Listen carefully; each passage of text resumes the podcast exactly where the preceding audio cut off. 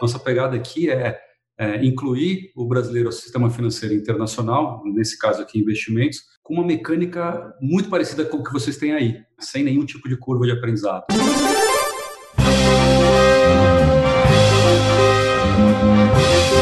Eu sou Paulo Silveira, eu sou Rodrigo Dantas e esse é o Like a Voz.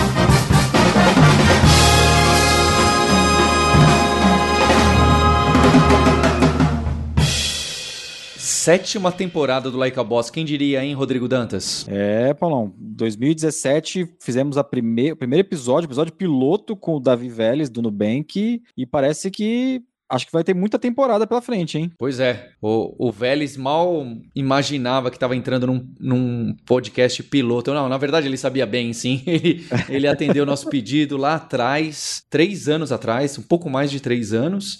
E olha que bacana, para essa sétima temporada a gente vai começar também com uma fintech, uma de, de investimento, que está fazendo bastante barulho também no mercado, que está mudando bastante, onde a gente coloca dinheiro, como que a gente investe, não só por causa da taxa de juros e o momento diferente que a gente vive, mas porque as pessoas estão pensando de outra forma no dinheiro. E quem gosta do Like a Boss e quem gosta dos episódios aí, gosta de empreendedorismo, a gente está trazendo uma novidade aqui de um apoiador novo, que é uma startup dentro de uma startup, né? A gente está com um apoiador novo, quer, quer contar quem que é, Paulo? É o startups.com.br, que traz muita notícia, muito relatório, muita live sobre esse universo de empreendedorismo, das techs, das fintechs, health techs, law tech, medtech, tech tech e todo esse universo aí de inovação, modelos novos de negócio, se é bolha, se não é bolha, quem comprou quem, é, tá muito bacana, vale a pena você dar uma olhada no startups.com.br que está trazendo a sétima temporada do Like a Boss. Sem esquecer, junto comigo, Paulo Silveira, que sou CEO do grupo Alura, que também estamos com um portal novo para empresas lá no alura.com.br barra empresas. Inclusive, esse podcast agora do Like a Boss pode ser encontrado dentro da nossa plataforma também, assim como outros podcasts de tecnologia, de empreendedorismo, que tem o grupo Alura por trás. Eu também tenho dois convites para fazer aqui. O primeiro convite é para conhecer a Vind. A Vind é uma, uma plataforma de pagamento que ajuda negócios de assinatura, negócios recorrentes a, a cobrar melhor melhor, a controlar a inadimplência. E o segundo convite é para o nosso grupo do Telegram, que está crescendo, tem quase 3 mil pessoas lá, tem discussões boas lá e, e tem alguns dos entrevistados estão dentro da, desse grupo lá. Quem quiser conhecer o grupo, vai lá no t.me barra grupo like a boss e já vai entrar automaticamente lá e vai poder interagir com a galera bem legal que tem lá. Então vamos lá para o primeiro episódio dessa sétima temporada. Round one, fight!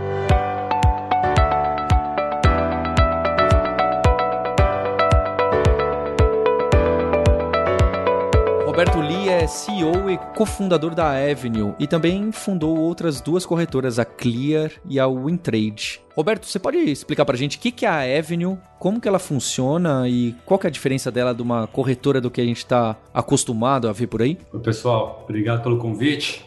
A Avenue ela é uma corretora de valores americana desenhada para quem não mora aqui. Né? Nossa proposta, nossa missão é ser a, a instituição financeira a plataforma de investimentos principal do brasileiro no exterior. A Avenue já é a maior corretora da história dos Estados Unidos em clientes da região.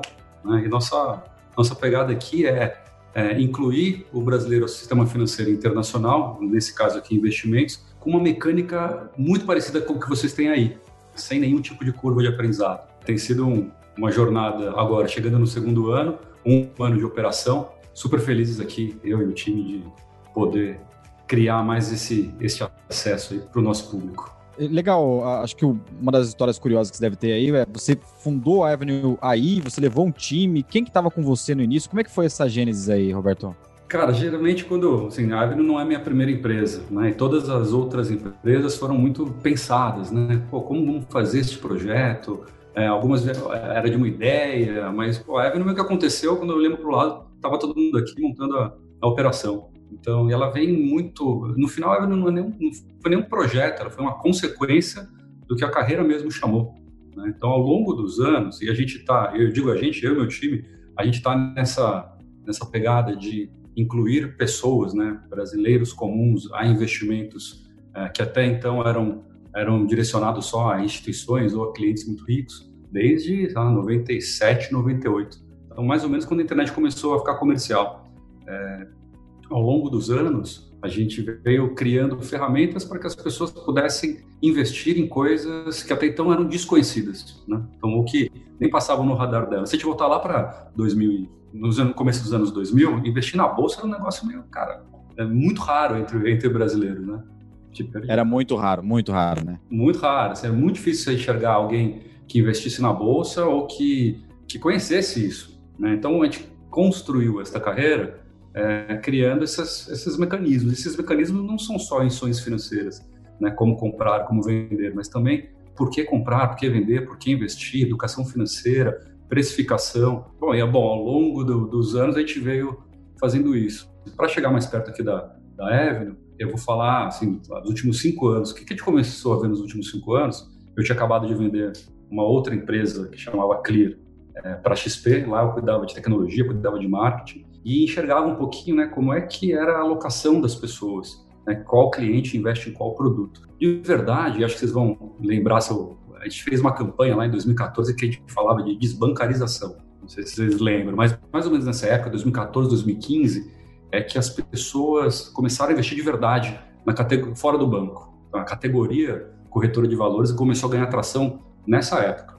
Para você ter uma ideia, até, 2000, até 2014, a somatória das corretoras, pegar todas as corretoras independentes, aquelas que não pertenciam a bancos, e somar quanto que elas captavam por mês, dava lá em torno de 500 milhões de reais. Esse negócio virou 1 bi, 2 bi, 5 bi, 10 bi, 15 bi né, por mês. Então, quer dizer, um volume financeiro, uma, uma violência, uma elasticidade em tão pouco tempo que criou outros problemas. Então, o que a gente começou a ver? As pessoas saindo do banco para investir melhor, mas produtos financeiros começando a ficar muito escassos. Então, é, mais ou menos nessa época, os produtos, os produtos assim mais legais, né, os fundos de investimentos mais conhecidos começaram todos a fechar. Né? A gente tinha muito CRI, muito CRA na época, então eles começaram a ficar mais raros na sociedade os bancos pequenos e médios começando a captar por taxas assim, que não, não coerentes com o risco. Né? E as boas ofertas, não, o mercado vinha crescendo, mas as boas ofertas, os clientes mais ricos capturavam inteiro. Então, quando a gente começava a olhar para a indústria, né, essas pessoas que estavam saindo do banco para investir melhor, e de fato estavam, mas começaram a ficar chatadas né, em produtos de melhor que a poupança, mas não tão eficientes do ponto de vista de alocação. Então começou a ficar meio óbvio, assim, cara, vai ter que conectar, vai ter que buscar a capacity, né? Vai ter que buscar produtos de investimento. Como é que você faz isso? Conecta ao sistema financeiro internacional. Então lá, a gente começou a ver tipo, uma demanda de indústria mesmo, né? Da, da indústria de corretores. Ou a gente se conecta ao sistema financeiro internacional para proporcionar ao nosso cliente uma alocação de investimentos melhor, ou, cara, também a gente bateu no teto aqui, vamos começar a inventar produtos. Nasceram os COIs aí, né? Começou, bom, produtos que nem sempre são, são, são tão legais. Mas, enfim, não teve uma, uma grande, pô, vamos, tivemos uns, uma sacada, vamos montar a Avenue.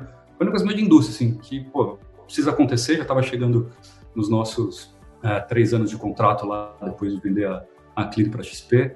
E, meu, vocês são empreendedores, né? Você, vende sua empresa, por mais que você aprenda muito, seja muito legal, não tem um A para falar, mas você vai morrendo aos poucos, né? Então, estava chegando meio que na hora de voltar a empreender, uma super demanda no mercado, e aí, pô, quando a gente olhou para o lado, tava, estávamos aqui em Miami montando empresa. Acho que foi mais difícil convencer a minha esposa a mudar do que uma turma para me montar tudo.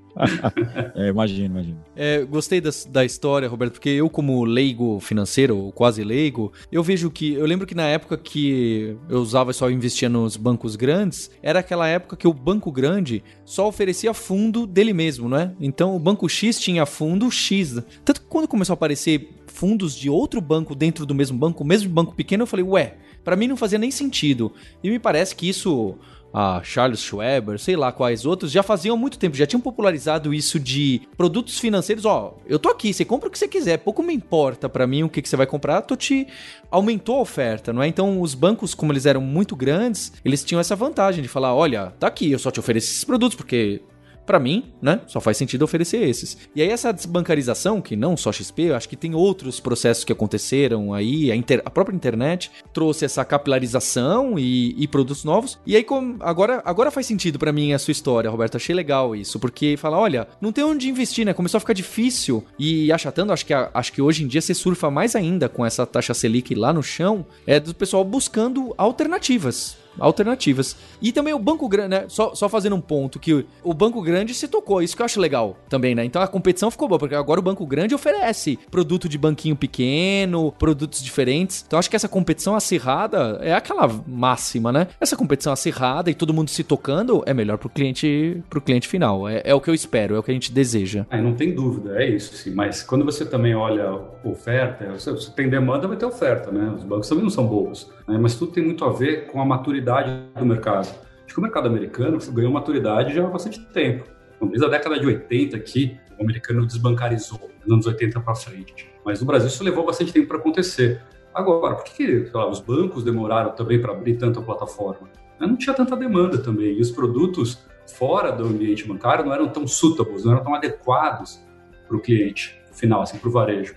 Né? Geralmente, esse, os fundos que os bancos montavam, sei lá, voltar 15 anos atrás, fundos caros, fundos horríveis, não tenho o que falar, mas do ponto de vista de risco, eles eram bastante adequados ali para o cliente final.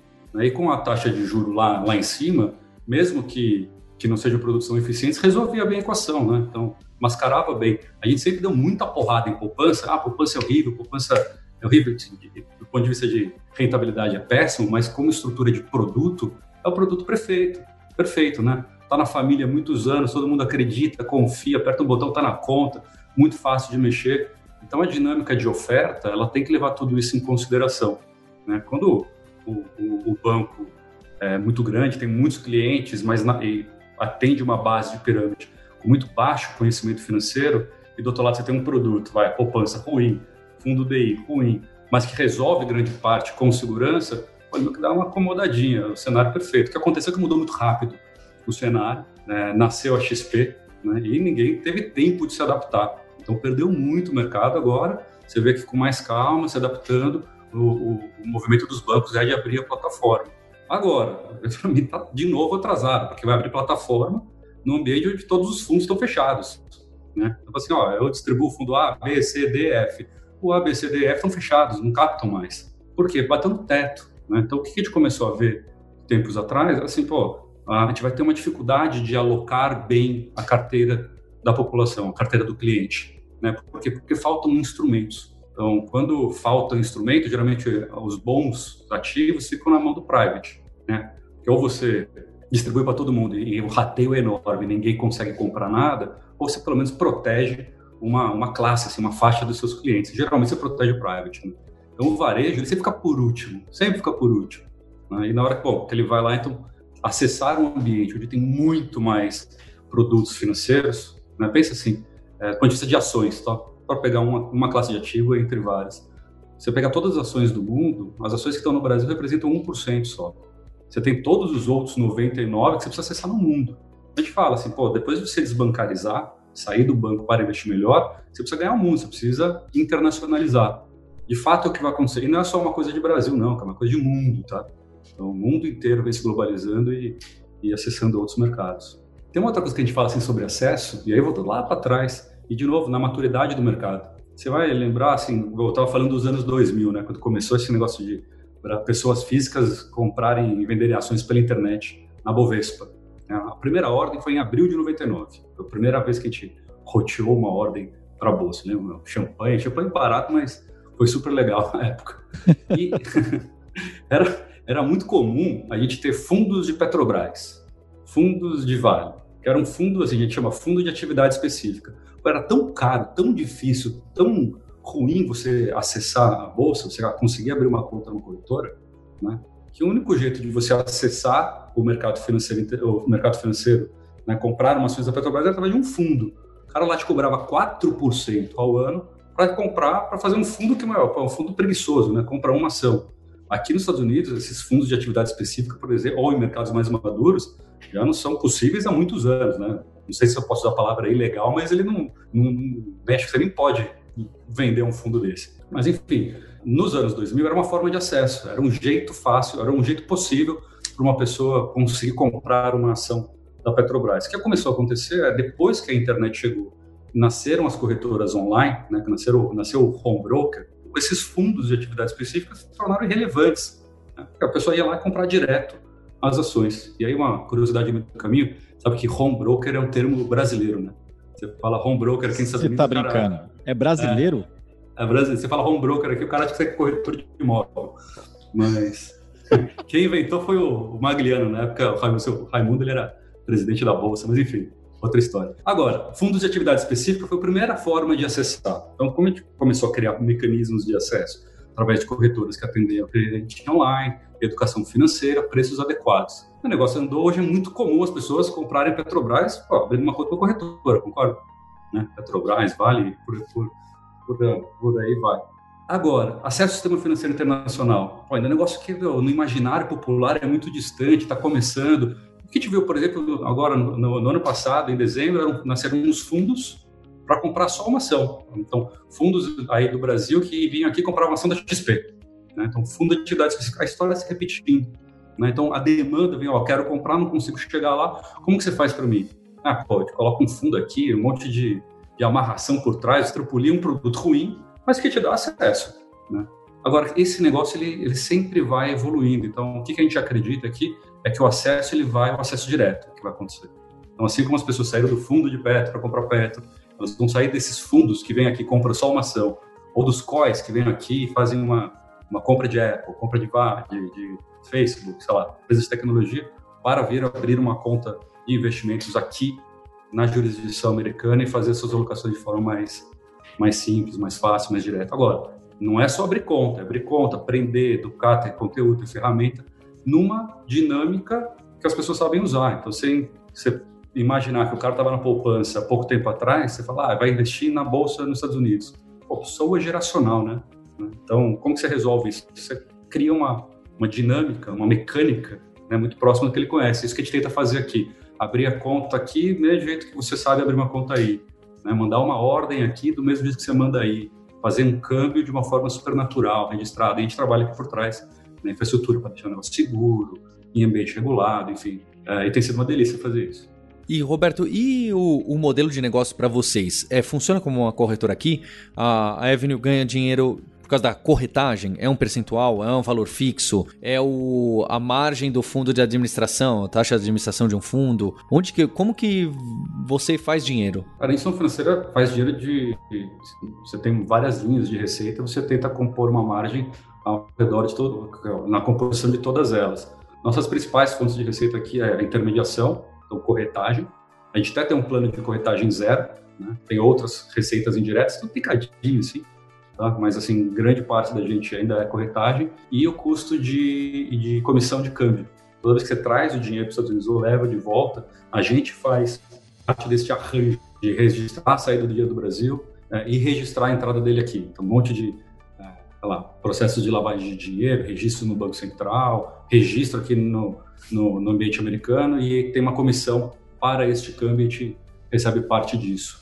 Tá? Então, hoje é o nosso modelo de negócio. Operação em, nos seus 14 meses de operação, né, é, já brequivou, já roda super bem, roda saudável. Então, e à medida que a gente vai crescendo, a gente vai devolvendo parte dessa margem é, em forma de novos serviços e também de preço.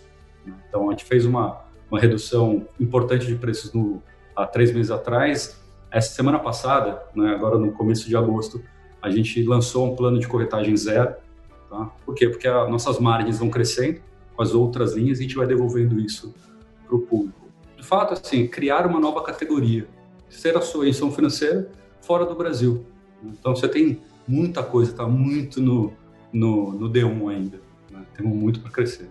Uma, uma, das curiosidades que eu, eu, tenho amigos que são clientes, tá? É, e é legal porque falar com você e ver como é que está sendo construído por trás mostra que realmente vocês estão dando acesso a uma coisa bem simples de, de, de acontecer, que é comprar uma ação do Facebook, do, da Apple, é, da Netflix e tal, né? É, para o pessoal entender, o pessoal que está ouvindo, então hoje eu, eu, entro lá, abro uma conta na Avenue e eu posso comprar qualquer ação que está listada na Nasdaq, na NYSE, e, e isso, as empresas de lá têm o conhecimento, o Roberto, que eu sou um cotista é, dessa, dessa, empresa lá? Sim. Então, como é que funciona aqui? Você, como é que funciona o serviço da Web, né? Você vem, abre uma conta, CPF, com Corporate Residência, cinco minutinhos, é, você, cara, tá com uma conta aberta. E isso é uma super evolução, porque é, classicamente, para você abrir uma conta de um não residente, te levava de 10 a 15 dias úteis, tá? Então, tem um ah, Meu Deus do céu. Né? Então, vai num bancão aqui tenta abrir. Né? Você vai demorar, assim, com força para abrir. Mas, então, tem um monte de arranjos de automação por trás que te deixam abrir uma conta registrada em seu nome aqui nos Estados Unidos. Tá? Depois você faz uma TED para a gente numa operação de câmbio que a gente mantém no Brasil. Né? Fez essa TED, vai apertar o botão e em um segundo a gente traz aqui para os Estados Unidos. E é também uma outra inovação, porque câmbio, não sei, o que o público geralmente não conhece, nunca fez uma operação de câmbio na vida. Mas ele tem uma dinâmica meio perversa, porque você manda dinheiro de um lado, ele some, aí dá um, dois dias, ele aparece em outro canto. Né? Então, assim, se você é um cara private, tem um relacionamento super próximo com, com o seu banker, beleza, funciona bem. Mas no varejo, né, de forma eletrônica e digital, o dinheiro some, o cara geralmente liga para a polícia, faz um BO. Né? Não, você não pode perder o contato com o dinheiro, você não pode perder a visibilidade de onde ele está. Então a gente tem um arranjo que traz o dinheiro dos Estados Unidos em um segundo, literalmente. Gente sai do Brasil, entra nos Estados Unidos, um monte de arranjo por trás, mas você traz ele para cá e depois, com esse dinheiro já registrado, tem seu nome aqui nos Estados Unidos, você compra e vende ações. Aí você vai comprar as ações que estão listadas na NAS, na NASA, que outras bolsas. Tá? Mas vamos supor, a compração da empresa X. A gente vai lá, compra. Aqui nos Estados Unidos a dinâmica de custódia é um pouquinho diferente. A gente chama, fica em street name, mas se o beneficiário final da ação é você. Né? O dividendo vai direto para você. Né? O poder de voto é teu. Né? Então, a, a, mecânica é exatamente igual. Né? Você tem, você é um acionista né? é, de, uma, de uma empresa listada aqui nos Estados Unidos. Outra dúvida, só para complementar essa pergunta, é, é, os clientes de vocês hoje são 100% brasileiros? Não 100%, né? mas ah, essa é a grande maioria. Grande maioria. Legal. Roberto, é... acho que você está me convencendo a abrir também, não só os ouvintes. Eu sou cliente, hein? Eu já falei, eu já falei pro Roberto, viu, Paulo? Eu sou cliente. Então agora eu vou falar por que, que eu ainda não sou cliente. Porque eu sou do time, eu tenho um, o meu irmão que é matemático e tal, e ele fala assim: Paulo, se você não vai se dedicar minimamente, você vai atrás do index funds, ETF e, e tal. Não vai fazer stock picking, não vai lá ficar caçando ação, que você vai ficar angustiado, desgastado e. Paulo Day Trader. Paulo Day, day não, Trader. Paulo. De maneira alguma. Eu não faço isso. É, e aí. E aí a, a, questão é que vem aquele monte de estatística, não é que já estão na moda, tipo, 80% dos fundos, não de índice, né? 80% dos fundos perdem do da Nasdaq nos quatro primeiros anos. Ah, Warren Buffett perdeu. Isso, tem essa, tem até a aposta dele, não é? Ele, ele falou, quem quer apostar comigo que em cinco anos não ganha da, não sei se era Nasdaq, SP500, S&P. S&P. E aí só um cara apostou e perdeu, né? Alguma coisa assim. Queria saber sua opinião, pessoal. E aí, quem é que vai de ação em ação, quem é que não vai? Porque eu imagino que você também venda esses fundos indexados e etc. Como que você enxerga isso? Esses ETFs são todos negociados em bolsa, né? Então faz parte dos nossos serviços, né? Distribuir ativos que são negociados às empresas, né? as ações, mas também os ETFs. O ETF aqui mudou totalmente a indústria, principalmente para aqueles clientes de varejo. Então, aqueles que investiam através dos mutual funds, né? hoje tem uma, uma migração de volume para esses ETFs, que são super baratos, super eficientes, super confiáveis e muito fáceis, muito líquidos, né? Você aperta o botão investe, aperta outro, desinveste. Tá? Agora, assim, é, depende do perfil. De fato, ganhar do, do S&P não é uma tarefa fácil. Tá? Então, você ter esse ativo, você tem um monte de ETF que replica o movimento do S&P, então, e pode falar, são um dos ativos mais populares aqui entre os nossos clientes. Agora, como você vai fazer sua alocação depende do seu perfil de risco, da sua carteira. Tem gente que gosta só de ação, né? E às vezes você está só em ação, você está mais arriscado, está menos arriscado. Né? Se eu gosto, eu quero expor um pedaço, então eu vou para um, um ETF, ou eu vou até para um ETF de renda fixa. Sabe que a, a grande parte do nosso volume aqui né, são investimentos em ETFs de renda fixa. O cara que fala assim. Então, cara, no fundo, nossos clientes eles têm dois bolsos, né? Então, tem um bolso que é um pouquinho mais de risco e um bolso mais medroso, aquele que protege capital. Então, eu falar assim primeiro do, desse bolso de mais risco. Então, é o cara que, o que esse bolso quer? Né? Geralmente ele tem um share of wallet, tem um ticket, ele tem um tamanho menor dentro do seu portfólio, dentro do seu, dos seus investimentos totais, mas ele, ele precisa de oportunidades, ele precisa de, de ambiente que, que gere valorização. E aí as ações americanas, tecnologia, né? é, os ETFs de S&P são super populares. Né? Então, eles vêm ali e, e, fazem suas alocações. A gente tem as carteiras recomendadas aqui, faz a, a gente acompanha, para quem é nosso cliente, tem os nossos analistas que acompanham os ativos, quais eles gostam mais, quais gostam menos, enfim, os preços alvos do que a gente acredita onde o papel está indo ou não. Então, esse é um bolsinho de, de risco. Né? Esse bolso ele precisa de muitas alternativas, muito, é, muitos lugares, muitas possibilidades de investimento. E isso o mercado americano dá como ninguém, né? De novo, falei há pouco tempo atrás. No Brasil, você vai ter 1% das ações ou do, do valor de mercado do, de ações do mundo. Todo o resto você encontra ao redor do mundo, grande parte deles aqui nos Estados Unidos. Então, esse mercado atrai muito esse dinheiro. E não, de novo, de todos os lugares do planeta. E o segundo bolso, que esse bolso mais medroso, é o bolso que a gente fala, pô, proteger o capital, proteger o seu poder de compra. Agora, a turma tem falado reserva de segurança. Né? Então, a grana que pô, você não pode perder. É um dinheiro que que está ali para hoje, para o futuro, é importante hoje, vai ser cada vez mais importante ao longo da sua vida. Então, o que, que você faz com ele? Geralmente você protege o poder de compra dele. Classicamente, o que você tinha que fazer? Ganhar da inflação, né? É, então, se eu compro 10 pães com esse dinheiro, daqui a tantos meses preciso comprar 10 pães também. Então, vou corrigi-lo na inflação. A verdade é que a inflação dessa classe do nosso cliente, do público investidor, não é mais o IPCA, fosse o dólar, né? Então, a gente fala, ah, não tem inflação, Pô, como não tem inflação? Você falar, inflação é o custo da tua vida, né? o custo do dinheiro. Falar que meu, ele não perdeu valor é um tapa na cara da gente. Né? Então, se você pegar com o dólar vindo de, falar de três e pouco, lambeu seis, cinco e pouco que está agora, quando a gente está falando, não, poder de compra de um cidadão, assim, classe média, média alta, o público investidor, pô, caiu muitas vezes pela metade. Então, como é que você se protege? Qual é a nova forma, a forma moderna de, de se, de se proteger isso, né? Diversificar para o exterior e corrigir contra a inflação do dólar. Então, a gente tem muito, muito, muito percentual dentro da carteira dos clientes que vem para cá e investem em ETFs, né? ou, ou, é, esses fundos são negociados em bolsa de renda fixa. Então, é um, é um ETF que vai lá e compra dívida ou de países, né? ou de, de empresas gigantes, ou empresas com mais ou menos risco, e tem de tudo, assim, é uma infinidade. O, o cliente americano ou varejo que investe aqui, hoje ele está muito mais direcionado para esse tipo de instrumento, né, os ETFs de renda fixa, do que os fundos de investimentos mais clássicos de renda fixa. Assim, é uma coisa que acontece muito na carteira aqui, um jeito novo de proteger seu poder de compra, se você entender que sua vida já é global e será cada vez mais, né? Muito bom.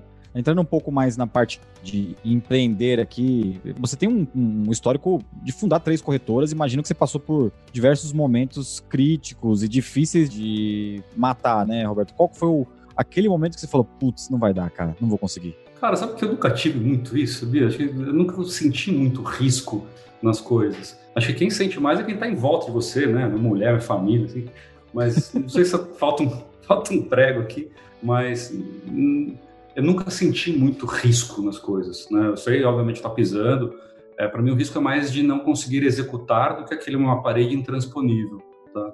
Mas, assim, se tiver que elencar alguns momentos, é, só falar aqui da Evno, tá? Investir no exterior, né?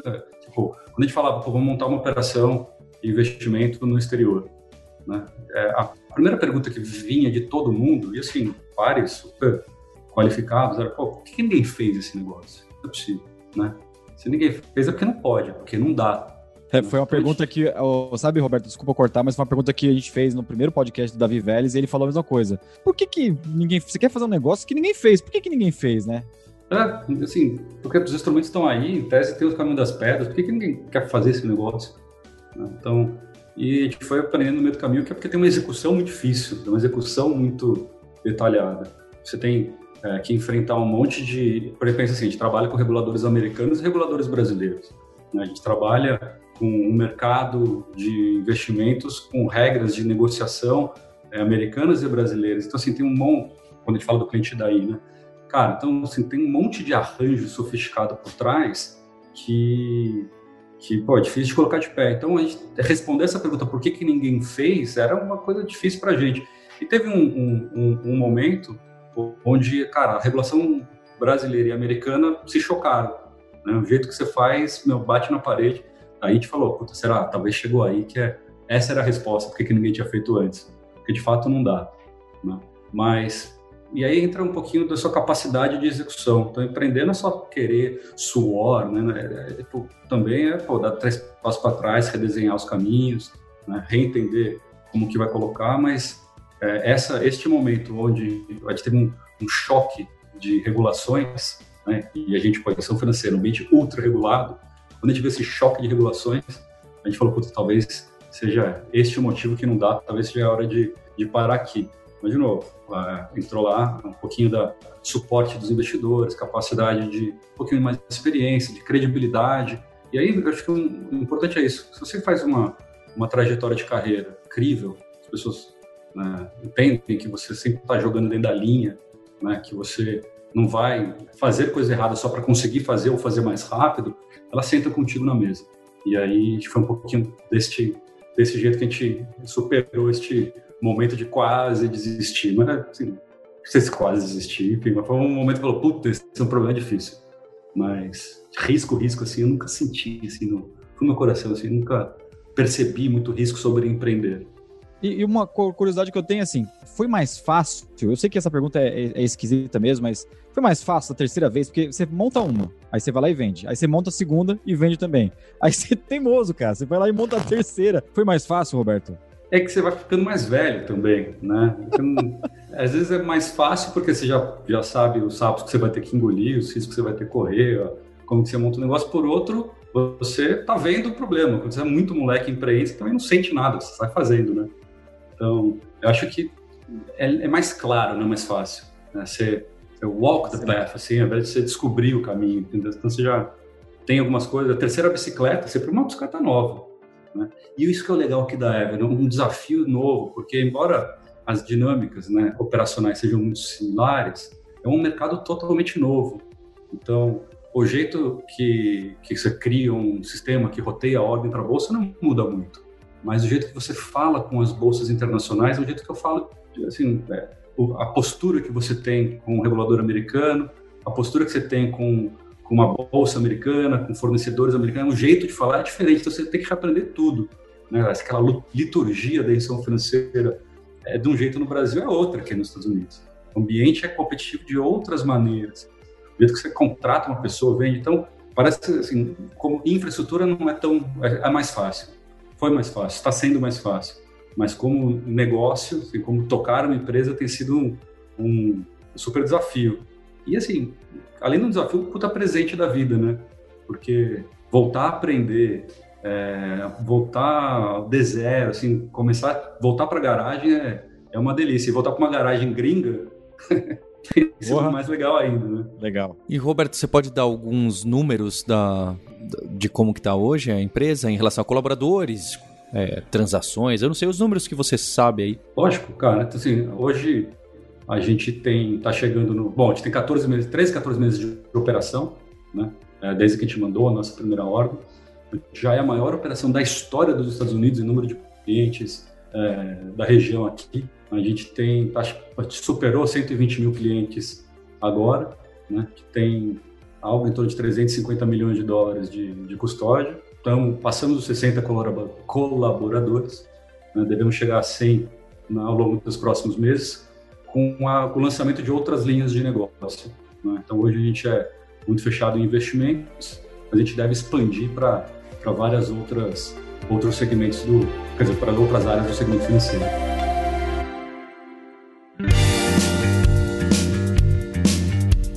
E antes de passar para a segunda parte do episódio, eu queria fazer um convite para você que está passando pelas dores da transformação digital, da tal da agilidade, de entender esse mercado líquido de trabalho, de startups e quer implementar os tais dos squads. A gente vai ter uma semana totalmente gratuita com lives para discutir esses assuntos com líderes da Magazine Luiza, do Itaú, da Totworks, da Ambev, da Totus. E você vai poder mandar sua pergunta, vai ter material extra, vai ter como você conversar com a gente durante essa semana semana muito intensa de aprendizado para falar com pessoas que passaram por essas dificuldades da tal da transformação digital e criação de produtos digitais e para recorrência, entender o mercado consumidor novo e que são assuntos recorrentes aqui no podcast do Like a Boss. Então você pode se inscrever até o dia 27 de setembro lá em alura.com.br barra semana agilidade. Já tem a programação, já tem detalhes, tá incrível. O Adriano Almeida, que trabalha aqui comigo, o diretor da Alura, tá mediando algumas dessas conversas e preparou uma semana muito especial. Eu não perco por nada, alura.com.br barra semana agilidade. Round 2, fight!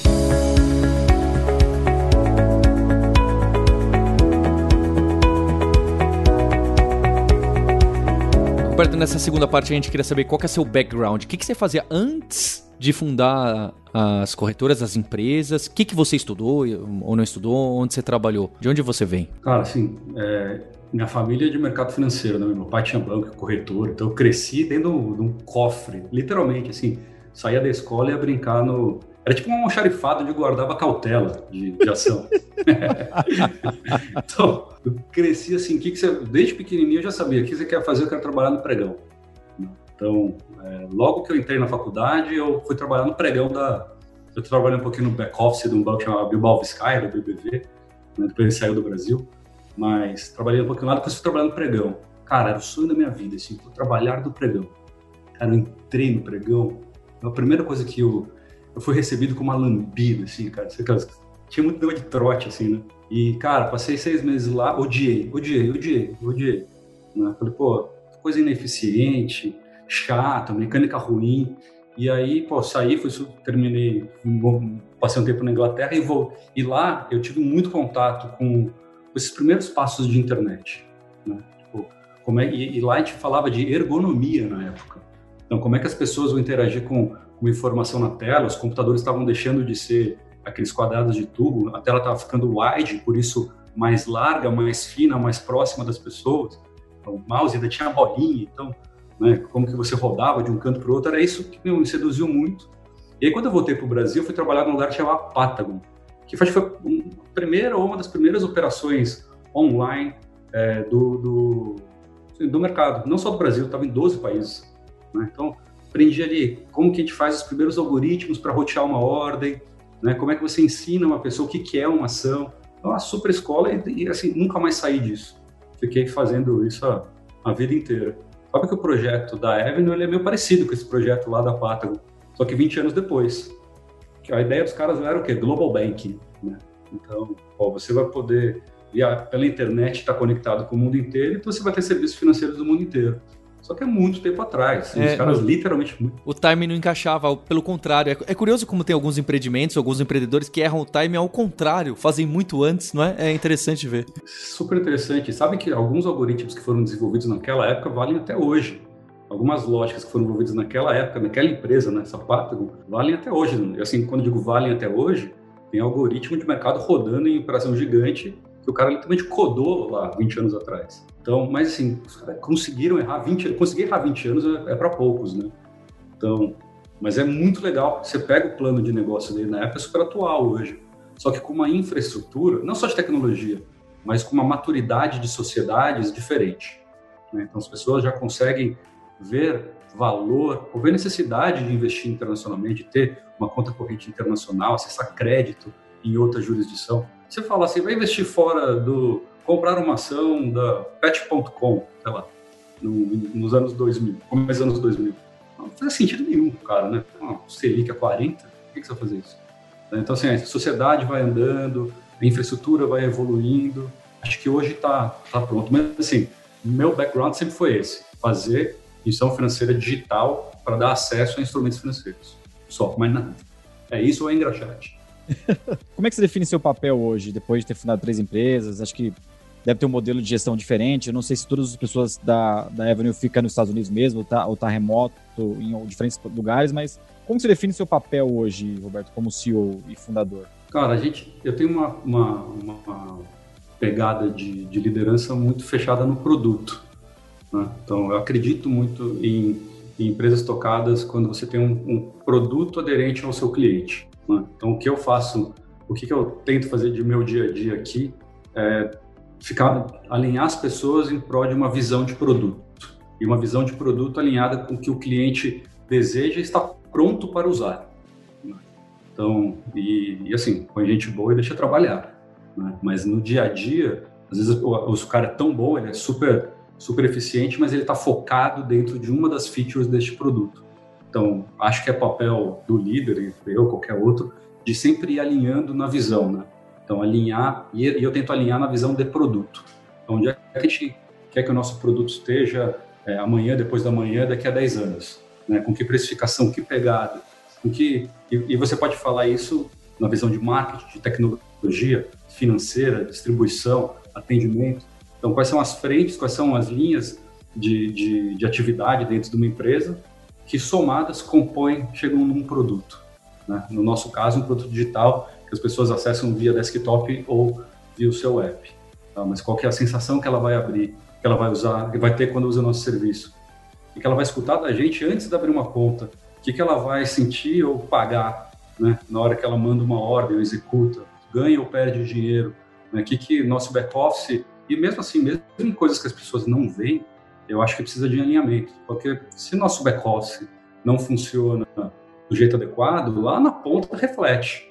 Não é? Então, como é que a gente alinha todo mundo em prol de um produto? Acho que o meu jeito de, de trabalhar com o time é esse. E assim, relacionamento longo, né? Gente trabalha junto há muitos anos. Então, já começa a virar meio.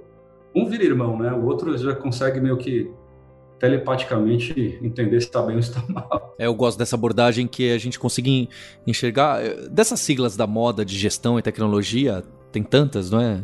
Você deve ouvir muito blockchain, essas coisas.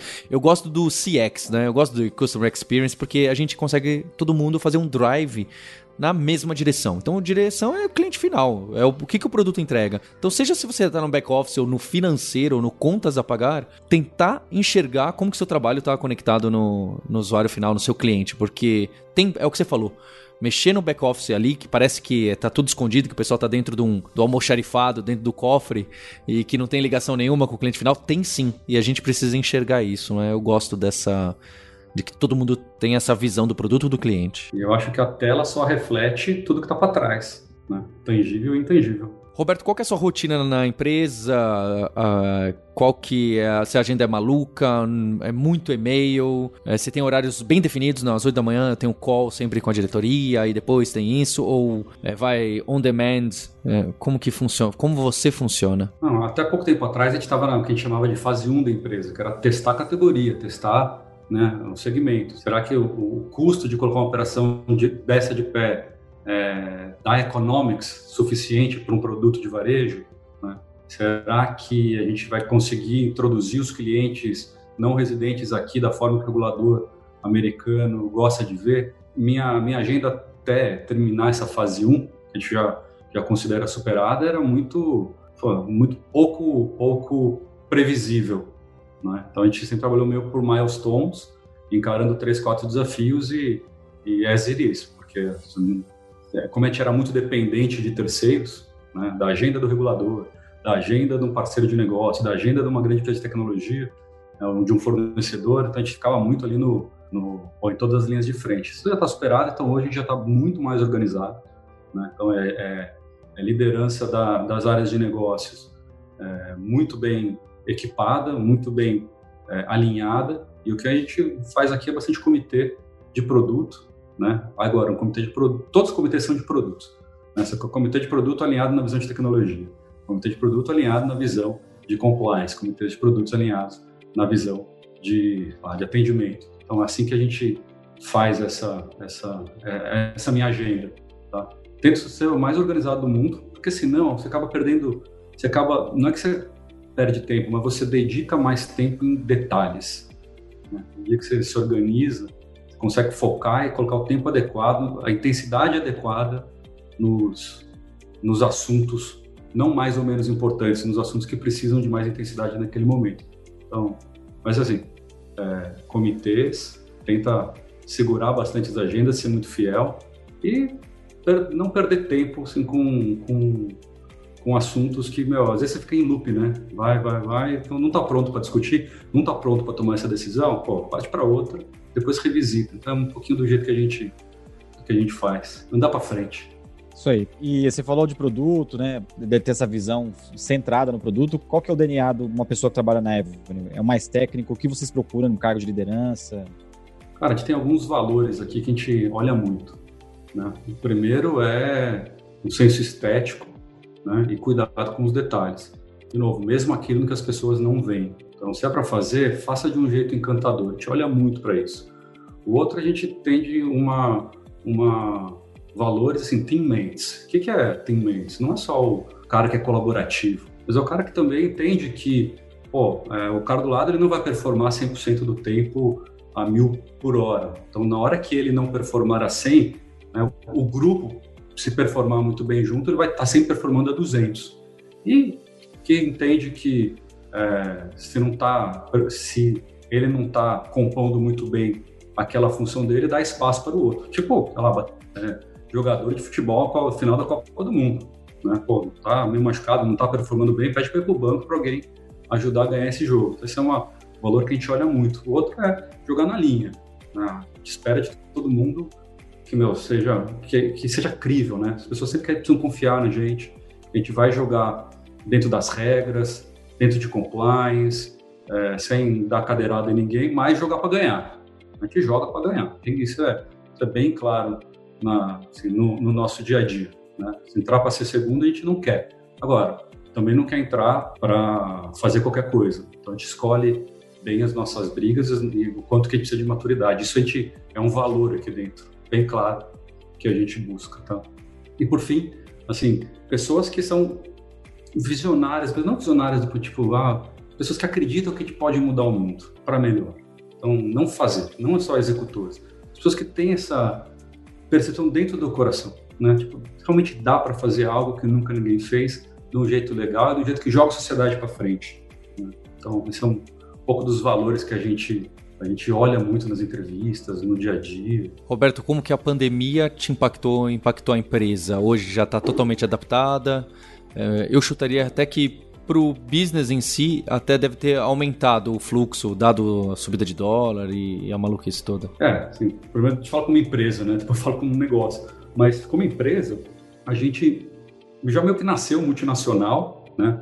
Com times espalhados é, em quatro países, hoje já estão até um pouco mais. Só que a gente estava espalhado em quatro países, mas com escritórios, né? Os times juntos. Então, é, para mim, primeira vez que eu trabalho de casa, assim, trabalho remoto. Então, no começo eu adorei, Aí trabalhava muito, aí muito produtivo, depois muito produtivo, assim, muito trabalho, pouca qualidade. Né? Agora a gente chegou num, num framework de trabalho que está legal. Tá? Então, porque, porque eu sentia que em, logo em, sei lá, pouco tempo depois que fechou, a gente perdeu a mão entre relação trabalho e família. Né? Ficou, essa mistura não foi legal para ninguém. Ganhou o trabalho, perdeu a família. Né? Então funciona durante um tempo, depois parou de funcionar e essa, esse balanceamento para a gente até pela fase de vida que a, que a turma está aqui, sempre foi importante. Né? A fase de vida, eu digo assim, então, a maioria tem filho, pequeno, então é, é esse balanceamento é importante para todo mundo. Então, a gente reaprendeu, né? teve altos e baixos, acho que agora a gente está num, num momento, num momento lá, mais de, de voo mais de cruzeiro, mas você pode não tocar nas pessoas, não olhar no olho, né? não estar tá junto. Para mim, pessoalmente, foi, foi ruim no começo, reaprendi, Hoje estou indo bem, mas vou te falar que assim que abrir o escritório, estou lá. Estou né? sentindo um pouco de falta de pessoas. Né?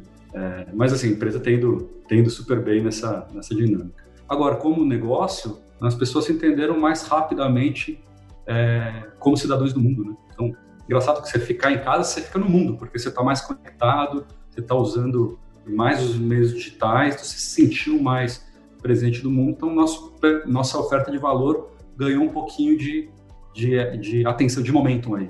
Fora isso, a puxada que o dólar deu despertou as pessoas para aquele bolso que eu falei da preservação de capital. Poxa, né, tô perdendo, tô perdendo poder de compra aqui, como é que eu me protejo? Né? Então esse este lado da pandemia foi muito legal para gente. Lado ruim, é, pô, eu tô aqui nos Estados Unidos, família aí, as pessoas estão aí, às vezes tem família aqui, então é, essa troca de, a gente sempre foi uma empresa que precisou viajar bastante, né? E essa viagem traumatizou. Então, até nesse balanceamento de, de, de família e, e, trabalho, dá uma, é, dá uma atrapalhada. E hoje em dia está todo misturado, né? Família virou trabalho, trabalho virou família, todo mundo em casa. Então, acho que o fechamento das fronteiras foi pior do que, do que o isolamento, porque o isolamento a gente, do lado de trabalho, conseguiu resolver no digital, mas o fechamento de fronteira não dá nem chance da gente chegar perto de, sei lá, de pai, mãe, tio, sobrinho. Né? Isso vale para a empresa inteira. Então, sei lá. Mas no final, acho que o saldo é positivo, mas eu acho que também tem que esperar mais um pouco para ver como que é o saldo lá da frente. Tá? Para a gente está positivo, mas acho que ainda tem que. Acho que quando voltar vai ser melhor, quando abrir. Legal, Roberto. Obrigado, Roberto, pelo seu tempo. Parabéns aí é, pela terceira vez, né? é, foi, foi, bem legal. Muito bacana mesmo. A gente tem algumas pessoas que te conhecem em comum, a história, seu estilo. A gente gostou muito de fazer esse episódio aqui com você. Eu que agradeço. É, já era ouvinte, estava ali nos meus podcasts preferidos do Spotify. Foi um prazer, adorei participar desse papo aqui.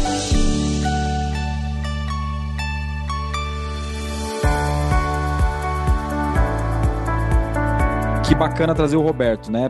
É, a gente estava até conversando um, alguns dias atrás de, putz, será que essa, essa coisa de o cara ter feito um negócio de sucesso, ele consegue repetir isso? E o Roberto parece que está numa caminhada forte aí do terceiro negócio, né? É, é até raro no Brasil isso e, e, que mais curioso no mesmo setor, né? Pois é, a gente que está fazendo um monte de investimento anjo, quem dera a gente tivesse feito na Avenues, hein? Olha só, hein, Rodrigo Dantas, essa você perdeu, você não pegou no seu deal flow, é, mas é a vida. Muito boa. E a gente tá começando com tudo essa temporada, essa sétima temporada do Like a Boss.